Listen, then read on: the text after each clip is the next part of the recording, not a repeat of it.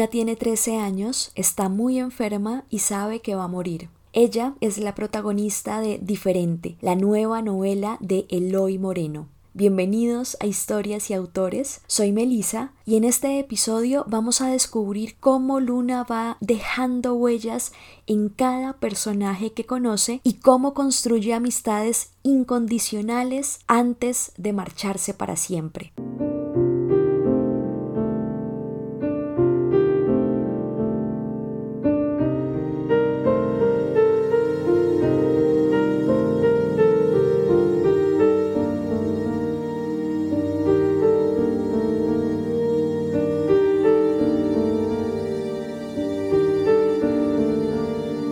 Luna nace un 20 de julio y no llora durante su primer minuto de vida. Miremos lo que dice el narrador acerca de ella. A Luna le encantará el sabor a galleta mojada en leche, el color violeta rozando el azul oscuro, como el de algunas uvas, y su olor preferido será ese que dejen las personas que quiere en su ropa. Será feliz observando a la gente e imaginando sus vidas. Disfrutará, por ejemplo, al ver a dos personas mayores paseando cogidas de la mano mientras sonríen, o viendo cómo una pareja se despide y Mientras se separan, ambos giran sus cabezas para volver a mirarse. Detestará, en cambio, muy pocas cosas, en realidad casi nada, porque tendrá un cerebro tan privilegiado que será capaz de entender prácticamente todo.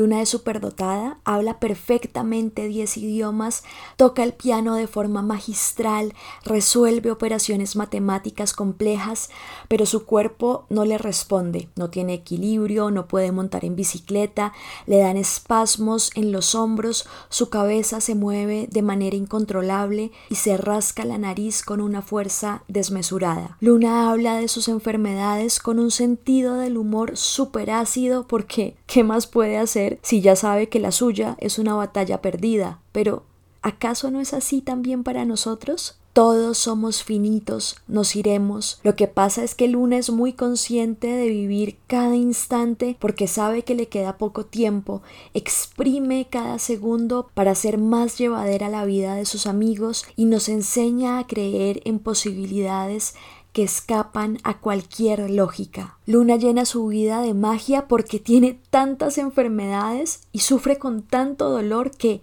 es en lo fantástico en donde encuentra el mejor camino para ayudar a otros, aun cuando sabe que le queda poco tiempo de vida, Pone sus días al servicio de los sueños y las alegrías de los otros pacientes. En lo único que invierte tiempo para sí misma es para llevar a cabo una tarea titánica y que muchos consideran imposible. Luna quiere encontrar a su madre, quien murió a causa de un cáncer. No quiere hallarla literalmente porque sabe que ya no está en este lado del mundo. Lo que Luna quiere es volver a ver el alma la energía de su madre. Y aquí es cuando conocemos la teoría de Luna, que es fascinante. Veamos cómo la explica ella. Todos podemos sentir en nuestro cuerpo el dolor de otros, pero la mayoría de personas tienen esas conexiones limitadas al tiempo y a la distancia, no las tienen totalmente abiertas. Aún somos pocos, pero con los años todo el mundo será como yo.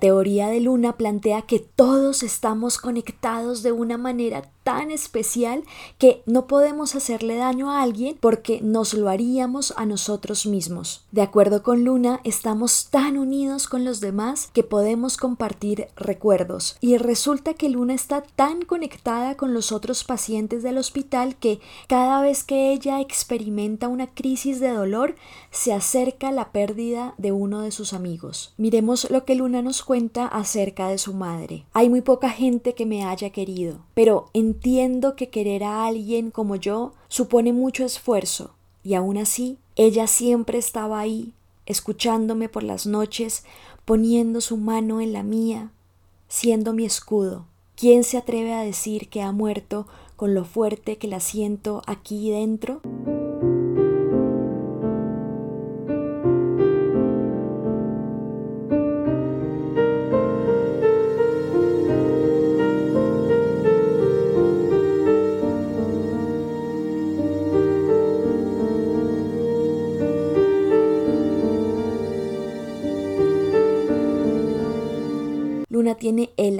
Tumor en el cerebro, tartamudea y tiene el síndrome de Gilles Tourette. Pero cuando se pone un sombrero de mago hasta que le cubre toda la cara, puede hablar de manera fluida y, lo que es más especial, dentro del sombrero puede ver el universo, viajar a través del tiempo, demostrar que tiene memoria fotográfica y que los vivos y los muertos están unidos por una energía poderosa que no se extingue, solo se transforma. Acerca del poder del sombrero y de luna, el narrador afirma que es al sacar la cabeza cuando como siempre, se marea por el cambio de realidades. El sombrero en esta novela sería el elemento fantástico, como el armario de Narnia y como el andén nueve y tres cuartos en la saga de Harry Potter. La directora del hospital quiere a Luna, pero afirma que las cosas raras que hace la niña tienen truco, que pueden explicarse, y la psicóloga que la está ayudando en su proceso de aceptación a portas de su muerte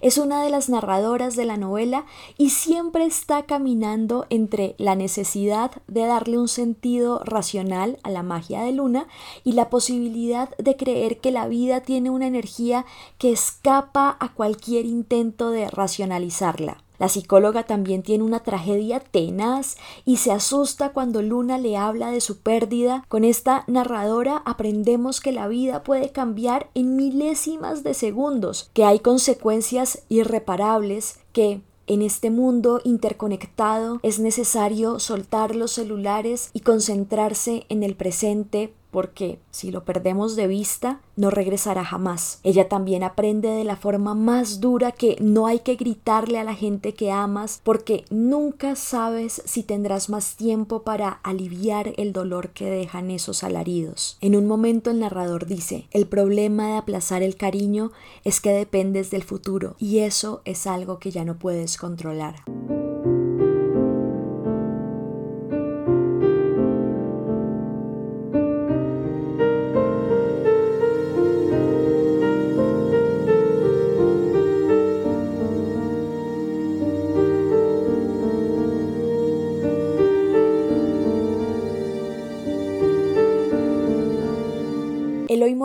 Un escritor español y en esta novela tiene varios aciertos narrativos. Por ejemplo, va revelando la información sin prisa pero sin estirar demasiado la espera. Habla de lo general que podrían ser y tener los personajes y poco a poco los va particularizando para que apreciemos el valor que ellos tienen al ser cada uno y a su manera diferentes. Todo el tiempo hace guiños al título de la novela, a lo que la gente sana da por sentado y que los pacientes en el hospital consideran privilegios que se les escapan de sus cotidianidades. También se refiere a lo que rompe con los guiones diarios. Veamos lo que dice el narrador con relación a los déjà vu. Observa fijamente al hombre sorprendida, pues de alguna forma le parece haber vivido ese momento ya con anterioridad.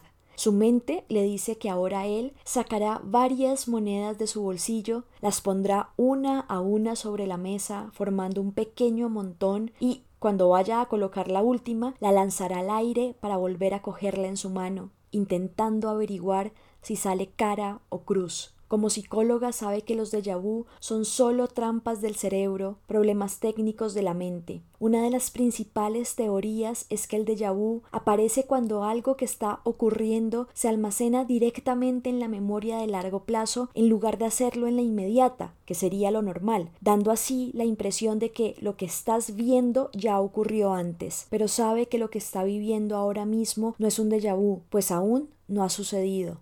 Lo de ahora, de ocurrir, sería más parecido a adivinar el futuro. Y mientras ella continúa cuestionando lo imposible de sus pensamientos, el hombre saca varias monedas de su bolsillo, las coloca una a una sobre la mesa, formando un pequeño montón, y cuando va a poner la última, la lanza al aire para cogerla inmediatamente. La observa y sonríe. La coloca también sobre el montón. El hombre ha visto algo que le puede servir de excusa para acercarse a ella. Por eso se levanta, se pone el abrigo y, en lugar de ir directamente hacia la puerta, se dirige hacia una mujer que intenta disimular el temblor de sus manos agarrando con fuerza la taza de café.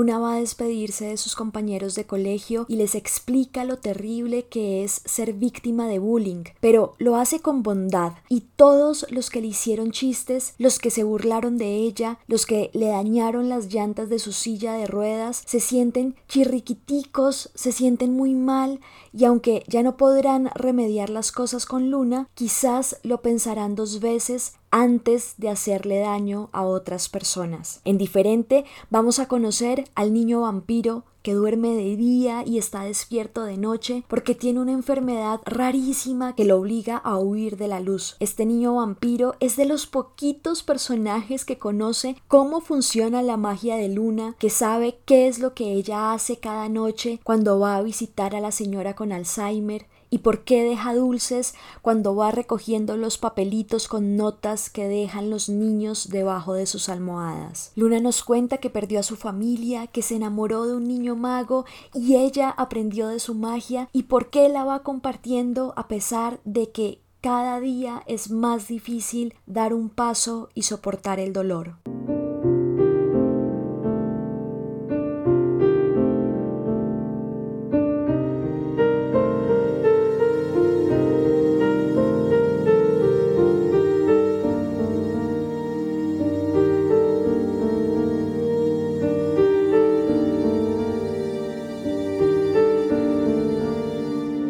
Esta novela conocemos el mundo de los pacientes de un hospital para enfermos terminales y cuáles son los detalles de la vida que más añoran. Luna nos enseña a vivir del todo porque imagínense que ella, con solo 13 años, ya descubrió que casi nadie vive por completo.